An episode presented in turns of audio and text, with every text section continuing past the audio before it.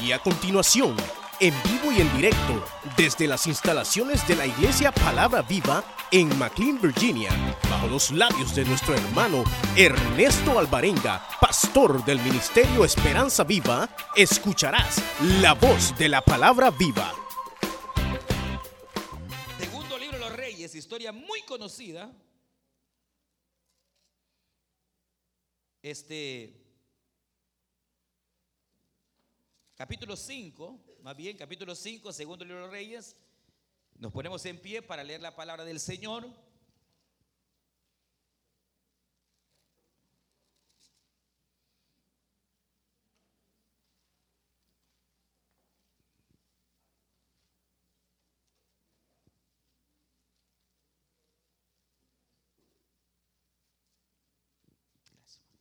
Capítulo 5, segundo libro de los Reyes, capítulo 5.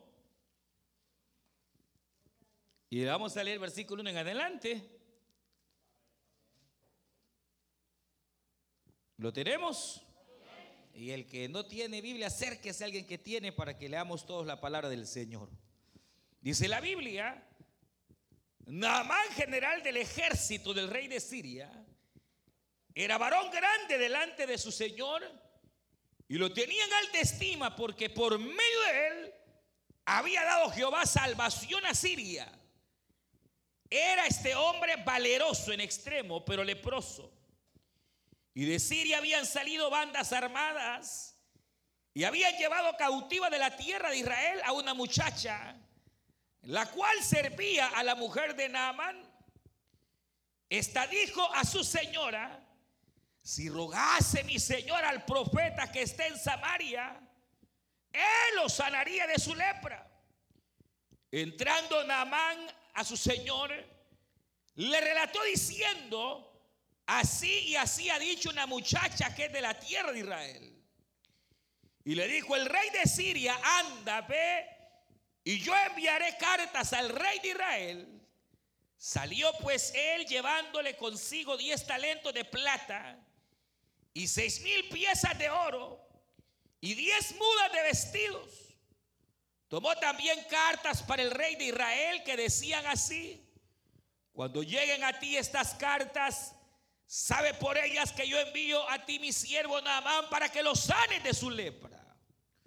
Luego que el rey de Israel leyó las cartas, rasgó sus vestidos y dijo, soy yo Dios que mate y de vida para que éste envíe a mí a que sane a un hombre de su lepra. Considerad ahora y ved cómo busca ocasión contra mí. Cuando Eliseo, el varón de Dios, oyó que el rey de Israel había rasgado sus vestidos, envió a decir al rey, ¿por qué has rasgado tus vestidos? Venga ahora en mí y sabrá que hay profeta en Israel. Y vino Naamán con sus caballos y con su carro y se paró a las puertas de la casa de Eliseo. Y entonces Eliseo le envió un mensajero diciendo, ve y lávate siete veces en el Jordán y tu carne se restaurará y serás limpio. Y Naamán se fue enojado, diciendo, he aquí yo decía para mí, saldrá él luego y estando en pie invocará el nombre de Jehová su Dios y alzará su mano y tocará el lugar y sanará la lepra. Habana y Farfario de Damasco no son mejores que todas las aguas de Israel. Si me lavaren ellas, no seré también limpio. Y se volvió y se fue enojado. Mas sus criados se le acercaron y le hablaron diciendo, Padre mío, si el profeta te mandare alguna gran cosa, no la harías. Cuanto más diciéndote, lávate y serás limpio.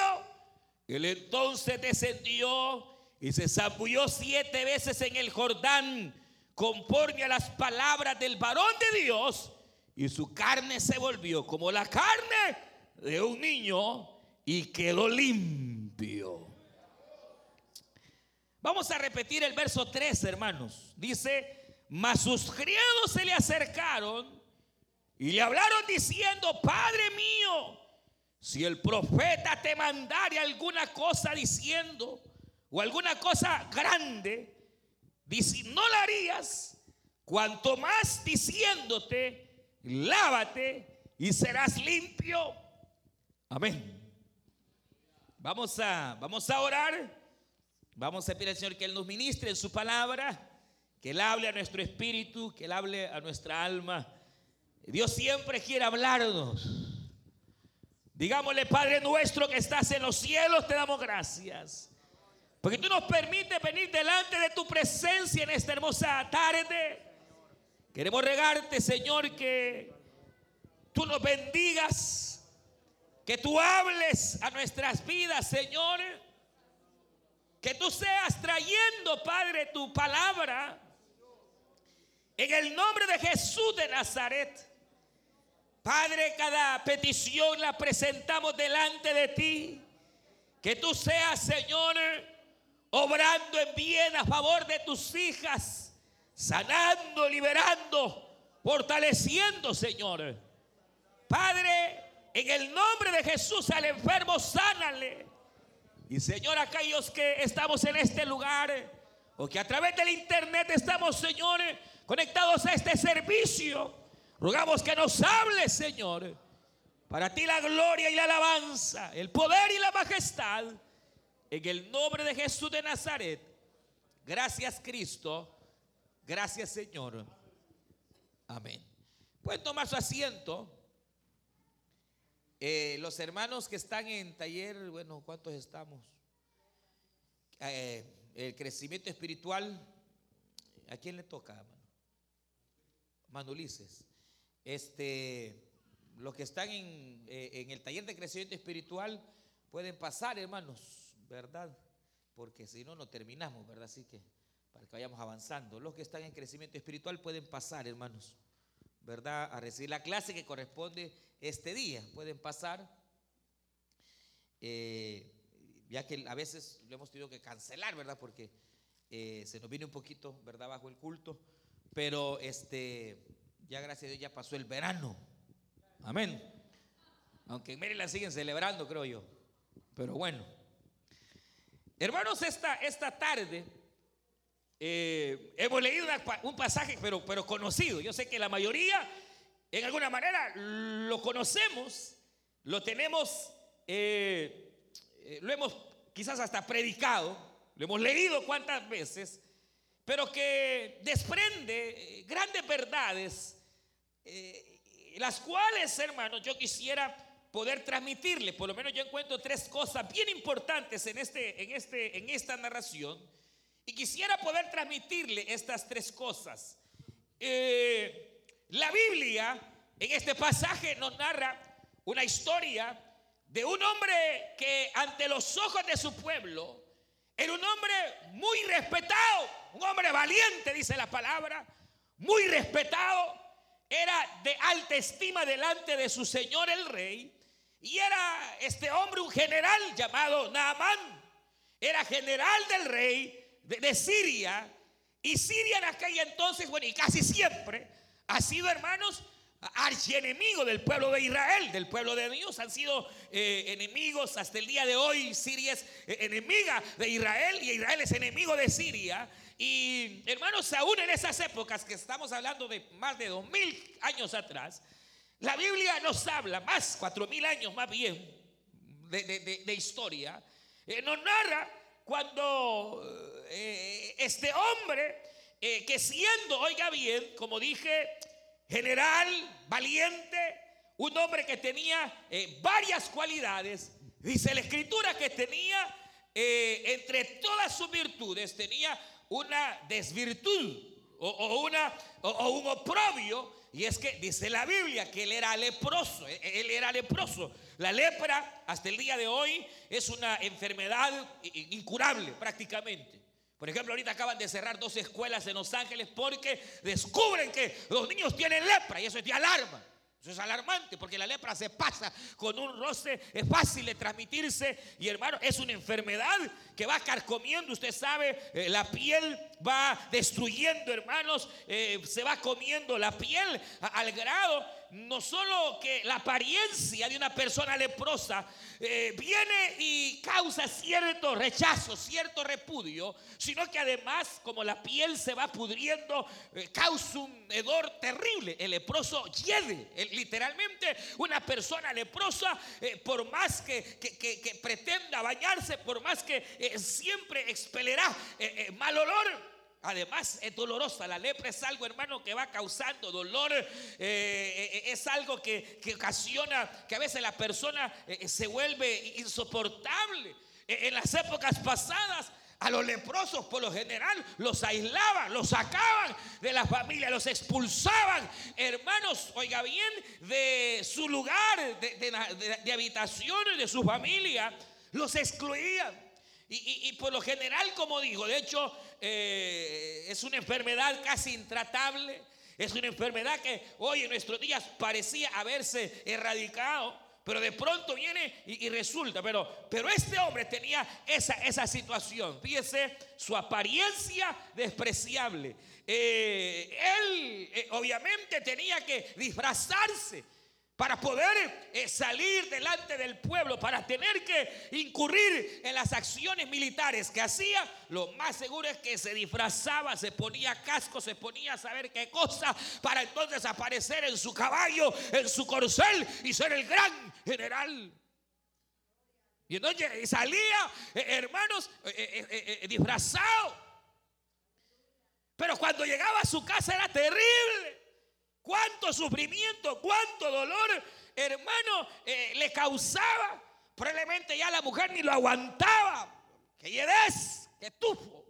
Pues es algo, algo terrible. Hermano, y, y este hombre, insisto, era un hombre que era general, general del pueblo enemigo de Dios. Que en más de alguna ocasión probablemente había llegado a incursionar algún área de Israel y había llegado a arrasar con las casas de los israelitas. En una de esas incursiones, dice la Biblia, hermanos, que de pronto arrasaron algún pueblo hebreo y entonces era costumbre de los asirios muchas veces, cuando llegaban a un lugar, dejar las casas destruidas, arruinadas, acabadas, y a los jóvenes y a las jovencitas llevarse los esclavos. Ahora, eh, eh, pero qué terrible, hermano, porque, porque imagínense, imagínense, este hombre eh, enemigo incursionaba y de repente llegaba y era hostil al pueblo de Dios. Eh, incursionaba y quemaba las casas de los hijos de, Israel. Eh, y, de pronto, hermanos, en una de esas incursiones se llevan a una muchacha, hermanos, que era israelita, judía, hebrea, y que no era cualquier israelita, era una muchacha que además de ser hebrea, israelita, temía y conocía al Dios de Israel y al Dios de los hebreos, lo conocía. Era una jovencita de esas que ya no hay muchas. Que tenía eh, eh, un respeto tremendo por las cosas de Dios, una fe tremenda en las cosas de Dios y tenía una honra tremenda hacia sus padres y hacia, hacia los siervos de Dios.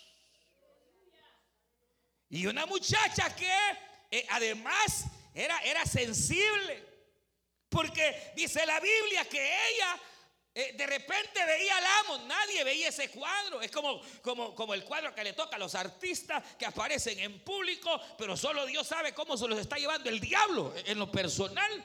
Después aparecen suicidándose, matándose, eh, tirándose un tiro, porque eh, en apariencia delante de la gente una vida feliz. Pero usted sabe que sin Cristo no hay vida feliz. Sin Cristo no hay verdadera vida. Si no hay una relación personal con Dios, no hay vida. Esa gente termina matándose, suicidándose, la situación es un infierno, así le pasaba a este, de repente en su casa, qué tragedia, eh, quizás supongamos hermano que de repente agarraba las cosas y empezaba a tirar y empezaba a maltratar a sus hijos porque aquella situación le era desesperante.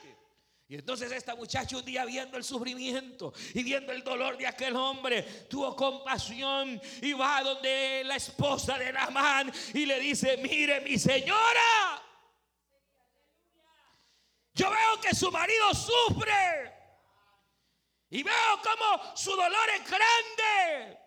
Y yo sé que han tratado de curarlo y no pueden. Sé que para la lepra no hay salida ni hay sanidad. Pero yo conozco un Dios, aleluya. El Dios de mi tierra, el Dios de mi país.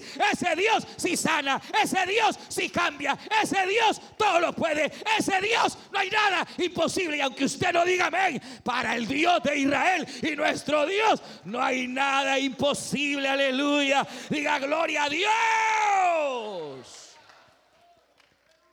Sí, de verdad. Aunque usted no diga gloria a Dios, no hay problema. El hecho de que usted no abra su boca no impedirá que el Señor se glorifique.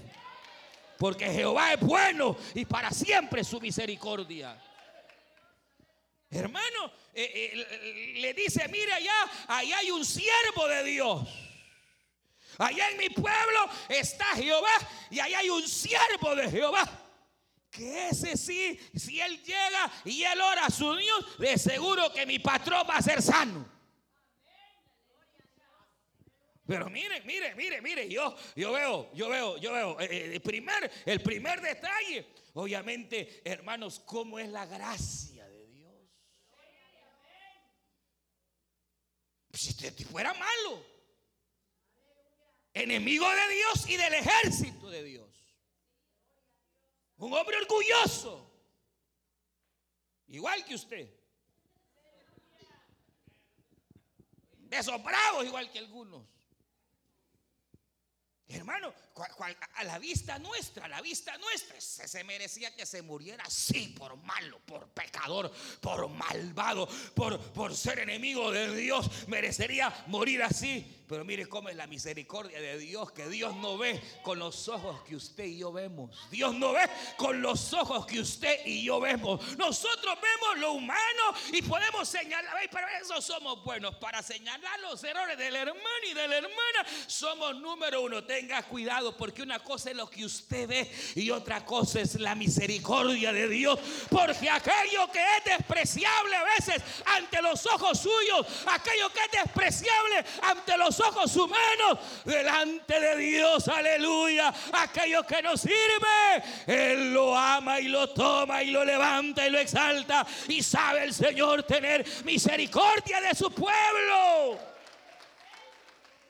Uno a la gente la juzga por su manera de vestir, la juzga por su manera de ser. Uno tiene esa tendencia, uy, aparte en que viene, bueno, échenlo porque apesta a aguaro y, y, es un borracho, es un drogadicto, es esto, es lo otro. Y uno tiende a despreciar. Pero Dios es tan bueno y misericordioso que lo vil del mundo escogió para avergonzar a los que se creen algo.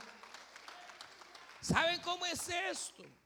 ¿Saben cómo es el ojo de Dios? Es tan extraño que se parece, hermanos, como aquella, aquel caso cuando Israel iba, hermanos, en las batallas e iba a, derribar a, a, la tierra de Jericó. Y estaba aquel muro. Y hermano, Jericó iba a ser destruida. Y el pueblo Israel pasaría, hermanos, eh, eh, en pos ¿Cuántos habitantes habían en Jericó? No sabemos. Pero habrán sido miles y miles y miles y miles y miles. Y Dios vio a una mujer despreciable. Era, era la prostituta del pueblo. Era la prostituta del pueblo era la ramera, la primera que debía de ser fusilada, la primera que debió perecer. A esa ramera fue precisamente a la que el Señor escogió para salvarla, para hermanos tomarla. Bendita sea la gracia de Dios. Esa es gracia de Dios que aunque no nos merecemos, Dios tuvo misericordia y nos tomó y cambió nuestra vida. Nos tomó de lodo cenagoso. Hermano, nos arrancó de la idolatría en que andábamos. Dígame si no es un misterio. Que una ramera fue salva. Y, se va a caer de la gracia con lo que le voy a decir. Que no solo fue salva, sino que la amó tanto el Señor esa ramera que la hizo su descendiente. Porque ella, hermano, la tomó un varón llamado Salmón. ¿Quién se hubiera casado con una prostituta bien conocida? Que saben que tiene casa de cita en su casa. Pero que ahora es nueva criatura.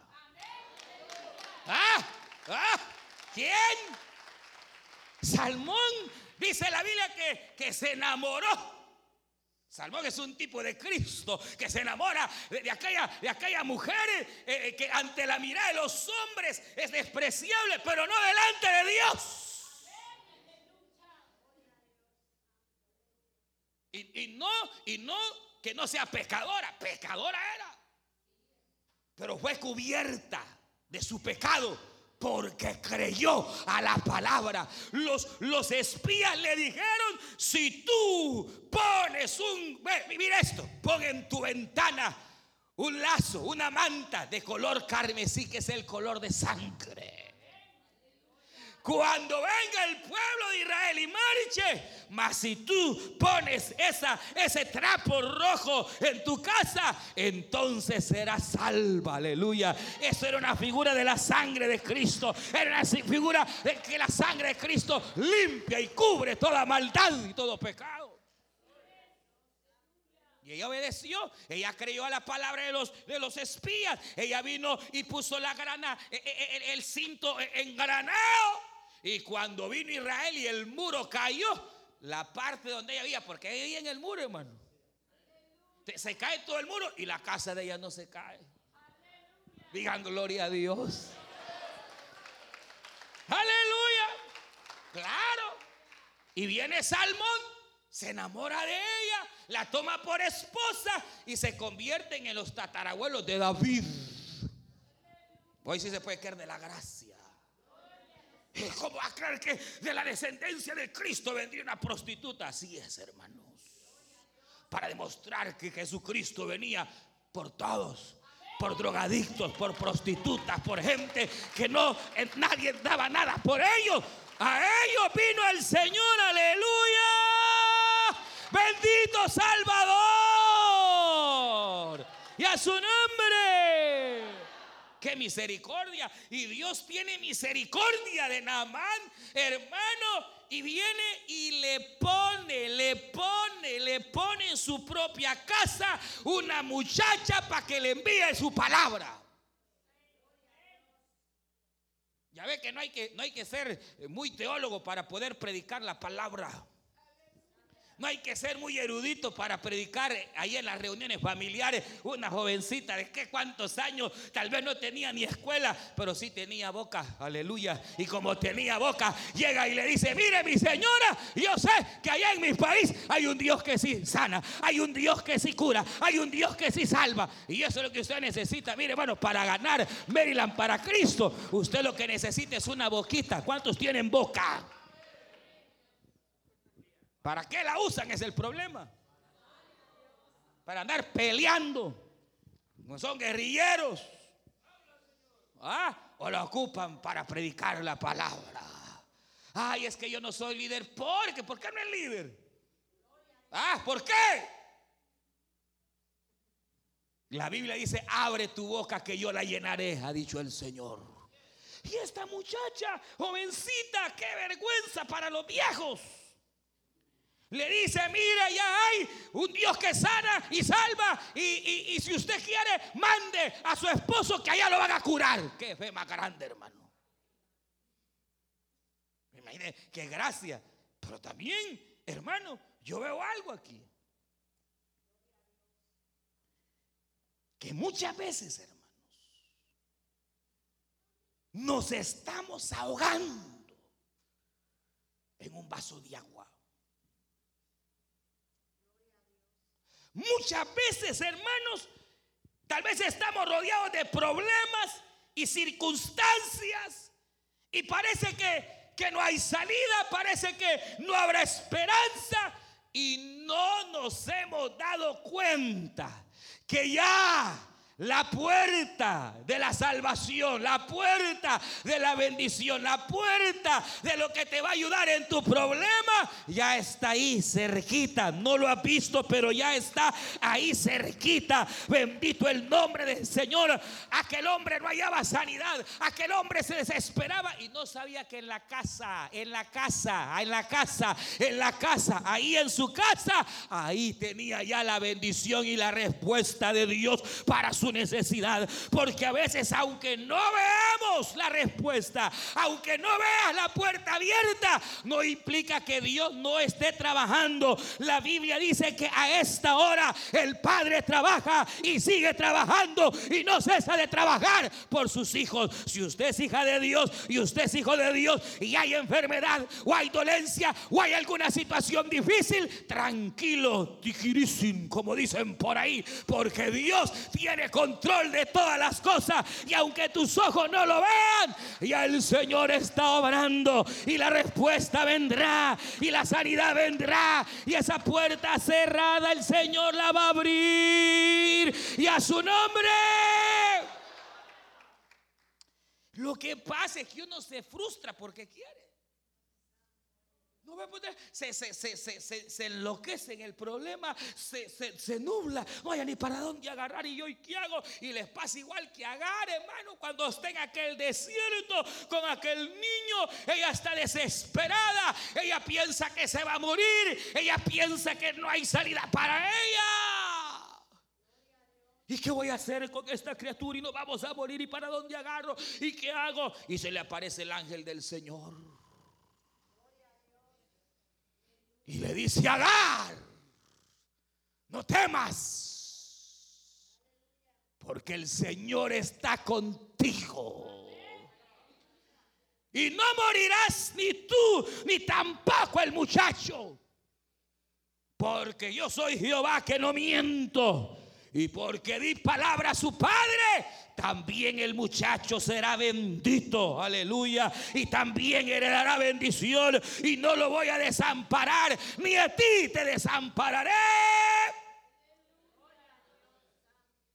Y dice la Biblia, y abrió sus ojos a Agar. ¿Y qué pasó, hermanos? ¿Qué pasó cuando Agar abrió los ojos? ¿Qué pasó? que había, había fuentes de agua y no las había visto.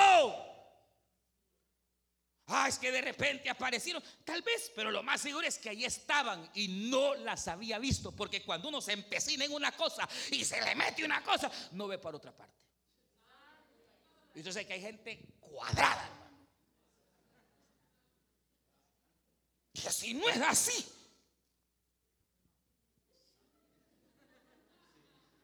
E, e, e, este, este, este hacía, hermano. Este era, era alguien cuadrado que si no era así, como muchos cristianos hay, que pretenden enmarcar a Dios enmarcarlo y que si no es así, Dios no va a obrar. Mire hermano, mire amigo, mire señor y señora. Dios puede obrar como Él quiere y de la manera que quiere. Dios es Dios para obrar. Dios es Dios para, hermanos, hacer como Él desea. Pero a veces uno está así mero, mero como este, que, hermano, él va delante, va a buscar al profeta de Jehová, va. Y entonces dice la Biblia que cuando va a Israel aquel hombre a buscar al profeta, el profeta ni siquiera quiso salir a saludar. Y mandó unos siervos, va, dígale a ese que se vaya a bañar el Jordán siete veces. Mire, señor Naamán, dice el profeta, dice el varón de Dios, que vaya al río Jordán y que se meta siete veces. ¿Qué, qué dijo ese? ¿Cuándo Jehová ha sanado así a alguien? Es que yo sé que la única manera en que Dios sana es que tiene que venir el siervo a ponerme la mano aquí y si no, no me curo. ¿Quién ha dicho? Pero como no está bien enmarcadito, hermano. Se mete en una pila. Mira, uno, uno de nosotros, muchos de nosotros nos metemos en unas pilas, hermano. Y no vemos que ya la bendición ya está, ya está, ya está. No le hemos visto, pero Dios ya te respondió, aleluya. Desde el primer día que le buscaste y le clamaste, el Señor te oyó. Claman al Señor Jehová los justos y Él oye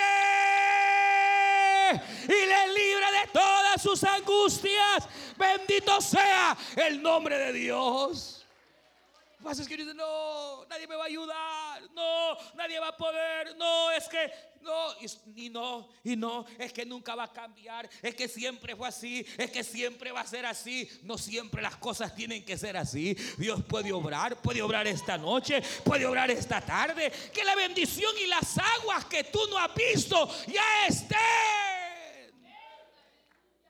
Sí, yo ya lo he dicho en más de alguna oportunidad. Ahí está, Señor, dame una está buena, dame. Aquí no hay en la iglesia, dice.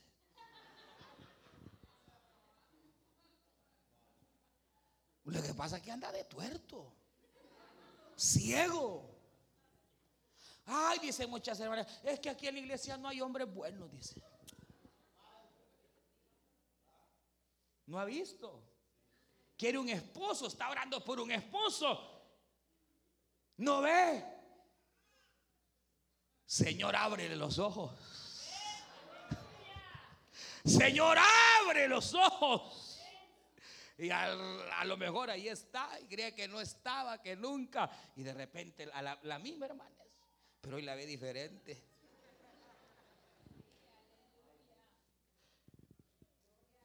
Sí, es como el hombre, hermano, que, que venga y, se entupe o, se entupa en una, en una, en una en una debilidad, no debilidad, pero eh, ¿qué podía decir, hermano?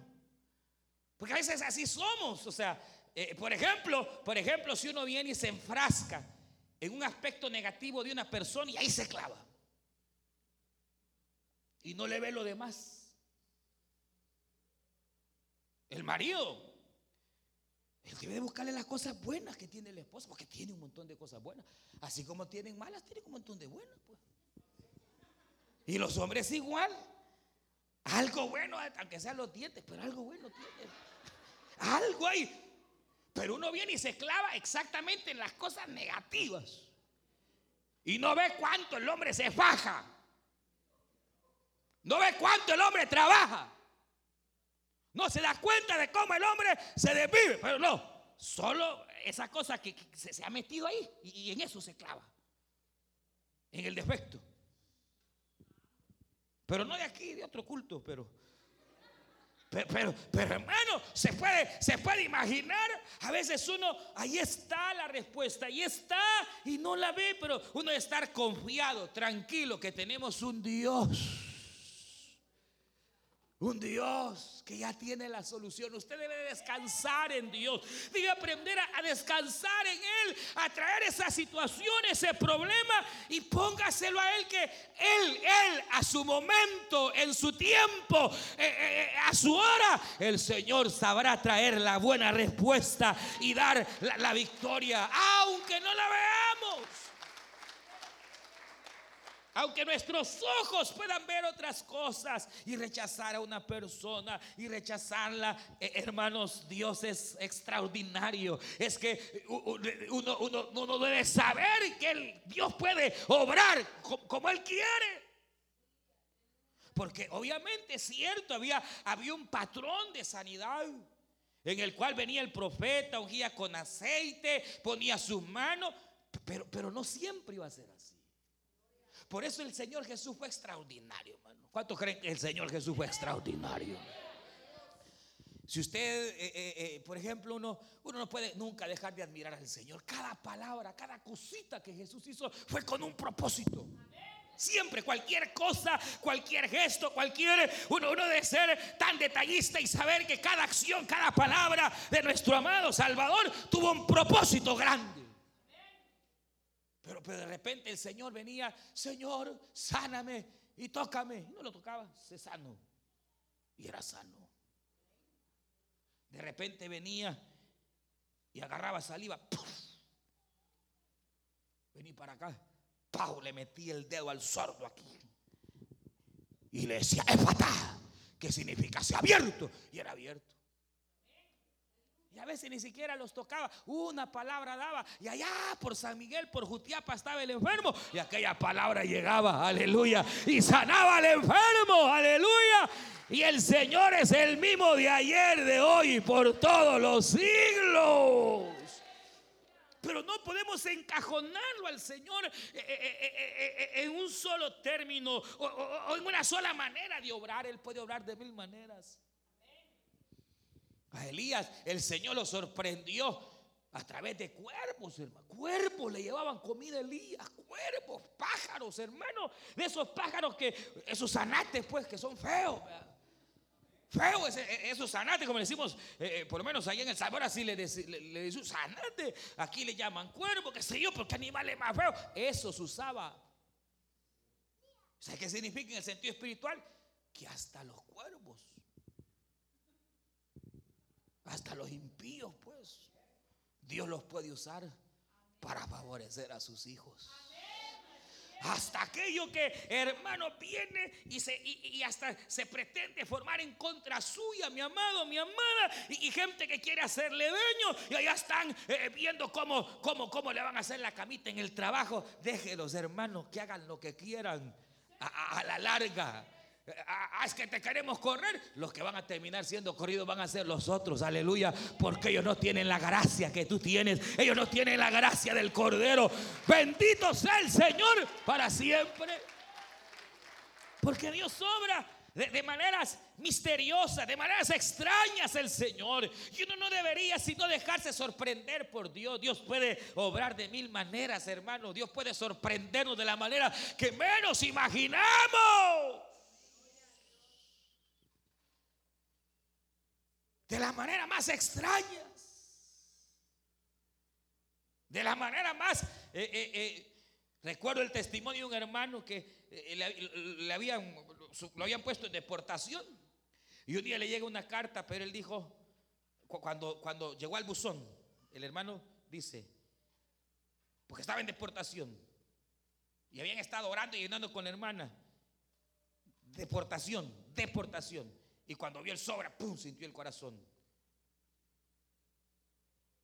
Pero el Señor le habló. Y cuando la agarró, dijo: Esta es mi residencia, dijo el hermano. Lo que supuestamente tenía que llegar era cartas de deportación y de cuestiones de deportación. Y lo que le sale es la residencia, hermano. Residencia, residencia. Pues lo único malo que para acá rato va para El Salvador.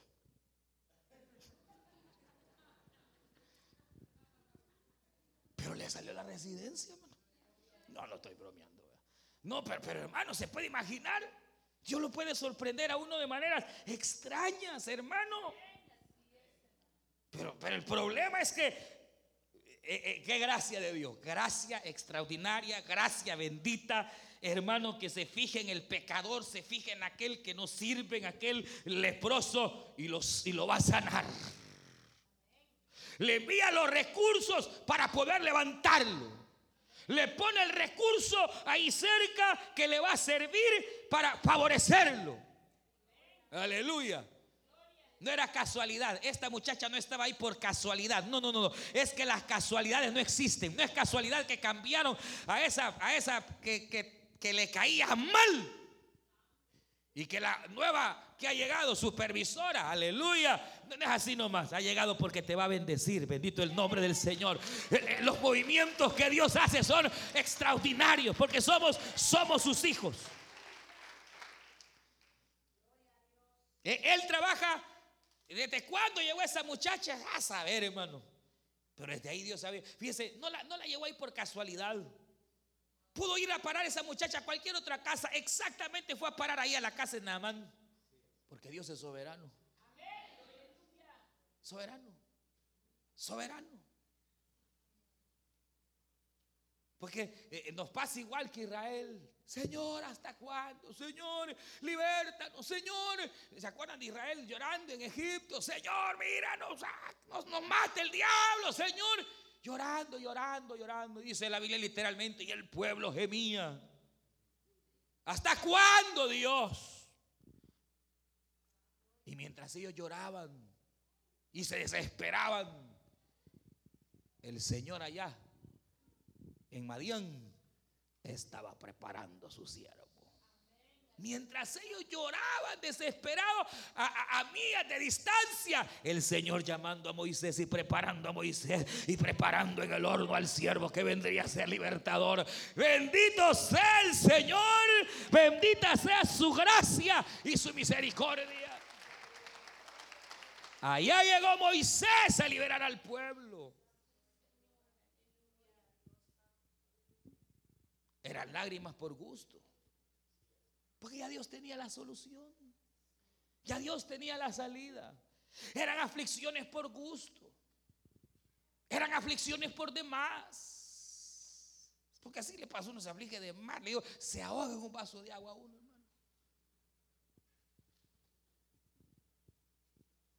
Y, y obviamente, hermano, eh, eh, dice la Biblia que que aquel se enoja. Se enojó. Ve, dijo, ¿cómo es esto que yo me voy a meter ese río si ese río es sucio?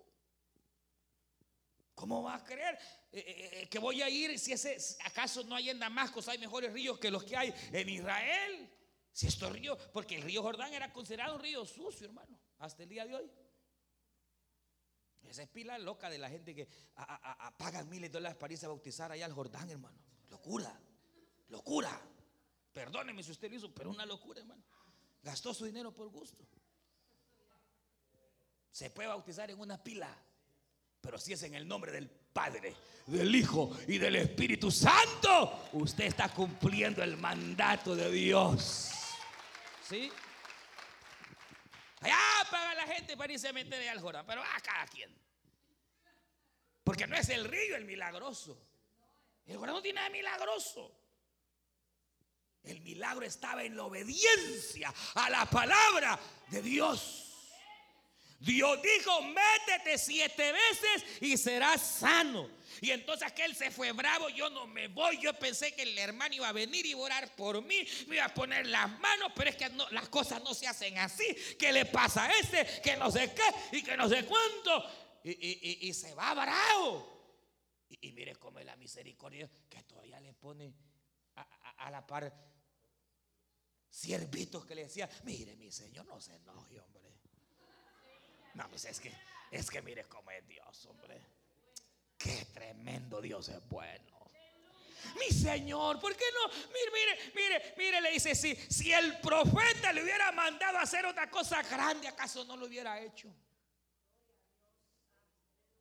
Y esto tan sencillo que es, irse a meter al agua de todas maneras, mire, está caliente, tanto calor que métase, no pierde nada. ¿Qué sabe usted si? Y lo convencen, hermano.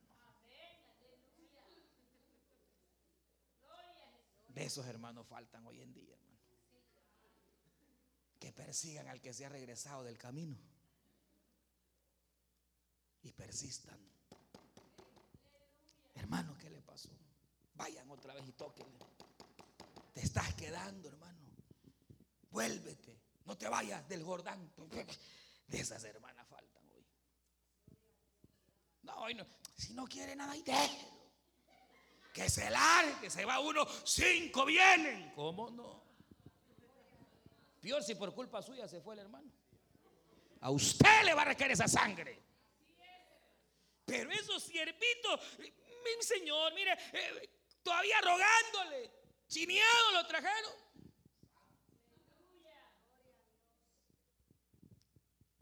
Y, bueno, bueno, dijo, nada pierdo.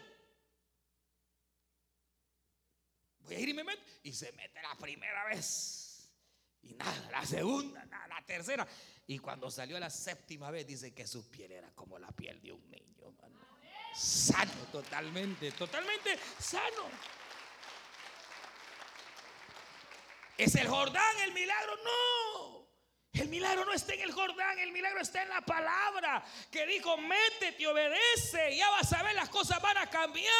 Como que yo le diga esta tarde, venga a Jesucristo, su vida va a cambiar, cree solamente en Él y será salva, será salvo. Y usted venga, no importa que la vayan a ver, que su abuelita, que su abuelito, no importa que mis amigos, usted obedezca, venga la palabra, entréguese a Cristo y ya va a ver, el Señor va a hacer la obra. Venga y si aquel Jordán pudo limpiar, como no la sangre del Señor te va a hacer nueva criatura. Solo obediente. Obedecer. Obedezca la palabra. Créale a Dios. Venga y reciba delante de Dios su misericordia. Hizo caso. Siete veces. ¿Y por qué siete? Porque así quiso Dios. A otro le puede haber dicho cinco. A otro le puede haber dicho tres. ¿Y cuál es el problema? A otro, metete una vez y vas. Dios trata particularmente con cada uno. Y la manera en que Dios trata conmigo no es la misma que trata con usted. Y la manera en que Dios trata con usted no es la misma que trata con su esposa. Porque el trato de Dios es personal. Personal. Algo quería tratar con este. Era bien orgulloso y como a la orgullosa hay que volverlos a meter al Jordán siete veces. Sí, porque hay gente que hasta que no cambie, ahí la van a tener en la misma prueba, y la misma prueba, y sale y la vuelven a meter. Medio salió cocinada y la vuelve a meter al mismo horno el Señor hasta que cambie. Hasta que aprenda a humillarse delante de Él y reconocer que sin Él no es nada. Hay otros que no. Hay otros que de diferente manera, de diferente forma, pero el Señor obra a través de su gracia bendita y su misericordia como Él quiere y de las maneras que quiere, porque grande es el Señor nuestro Dios. Ahora, yo solo quiero terminar, pero mire, mire, me llama la atención cuando dice, dice acá, eh, dice de esta manera, mire, y Namán se fue enojado Diciendo aquí yo decía, para mí saldrá luego y estando en pie invocará el nombre de Jehová su Dios y alzará su mano y tocará el lugar y sanará la lepra. Abán y Farfar, ríos de Damasco, no son mejores que todas las aguas de Israel. Si me lavara en ellas, ¿no seré también limpio? Pues no. Era donde Dios dijo, el lugar que dijo. Mas sus criados se le acercaron y le hablaban diciendo, Padre mío, si el profeta te mandare alguna gran cosa.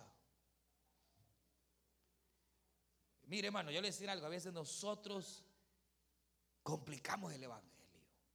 El evangelio es sencillo, hermano. Pero este no entendía el evangelio. Este creía que el evangelio era igual que las demás religiones, hermano. Que las demás religiones hay que comprar a Dios. Hay que ver cómo lo, cómo, cómo se dice, cómo lo, lo sobornamos.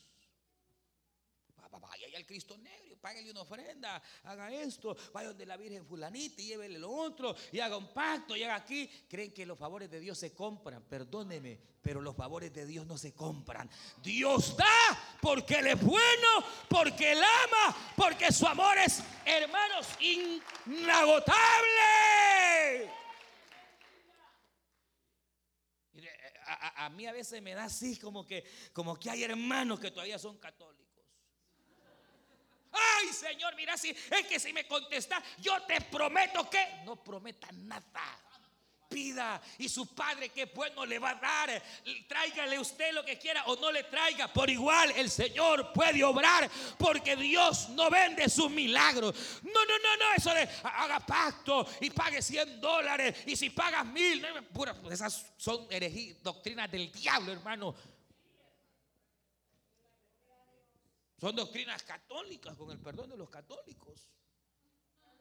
Así, así enseñaba el catolicismo. Hago un voto, páguele al cuna, eh, eh, pague la misa y todo es pagado. Complicado, queremos hacer las cosas grandes cuando son sencillas, hermano. Y a veces uno una cosa sencilla la hace tan grande.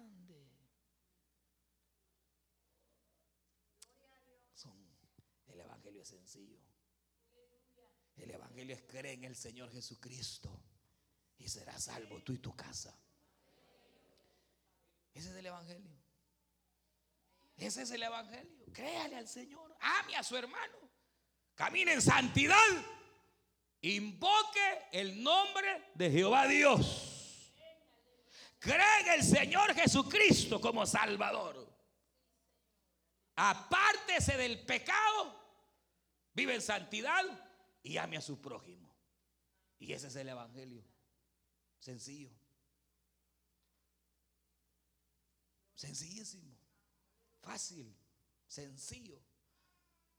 Y un mensaje dice, no hermano, es que ser cristiano es complicado, es difícil. Ser cristiano no es, no es difícil. Es difícil para un impío que no se ha convertido y le tienen que trabar una corbata y una cosa y no sé cuánta cosa. Pero él es impío. Para él es difícil ser cristiano.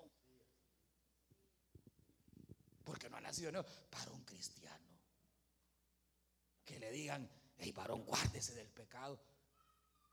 Busca guardarse, luche y busca guardarse. Hey varón, perdone a su mujer, hombre. Va a buscar perdonarla. Hey hermana, mire, perdone a esa hermana que a lo mejor sabe solo saber en qué pulgas andaba y con usted se la desquitó. Perdónela, hombre. Va y perdona.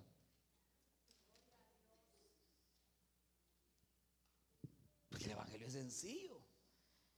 A veces nosotros lo queremos complicar. Con tantas cosas, hermanos, con tantas cosas. Cuando es tan sencillo el Evangelio. Mi Señor, ¿acaso si Dios no te hubiera pedido algo grande, grande, no lo hicieras? Porque si te ha pedido algo tan sencillo, no lo haces. Allá iba aquel con oro, con plata, con camellos, con todo, queriendo comprar el favor de Dios. Y el Señor lo sana y lo manda con todas sus cosas. Llévate tu oro, llévate tu plata, llévate todos tus camellos. Que yo no vendo milagros, le dijo Dios. Desde antes que conocieras mi nombre, yo ya te conocía, nada más. Y por amor mandé a esa, a esa jovencita a tu casa para que te hablara. Y aunque eras enemigo de mi pueblo, yo te amaba. Y aunque no lo merecías, yo te amaba. Y aun cuando te portabas mal con tu mujer y le gritabas por tu enfermedad, yo te seguía amando. Y cuando topaste, que ya no aguantaste, entonces la sierva que yo te mandé abrió su boca y como yo soy el que pongo el querer como el hacer, entonces tú fuiste allá. Y por mi gracia, hoy sos sano. Tu oro y tu plata, andame, ¿qué haces con ella? Porque yo lo que hago, dice el Señor, lo hago por amor. Por amor. Que Dios nos ayude. Vamos a cerrar nuestros ojos. Usted escuchó el mensaje restaurador de Jesucristo desde las instalaciones de la iglesia Palabra Viva en McLean, Virginia. Si este mensaje ha sido de bendición para su vida y necesita oración, contáctenos al teléfono 571-633-0469. 571-633-0469. Que Dios le bendiga.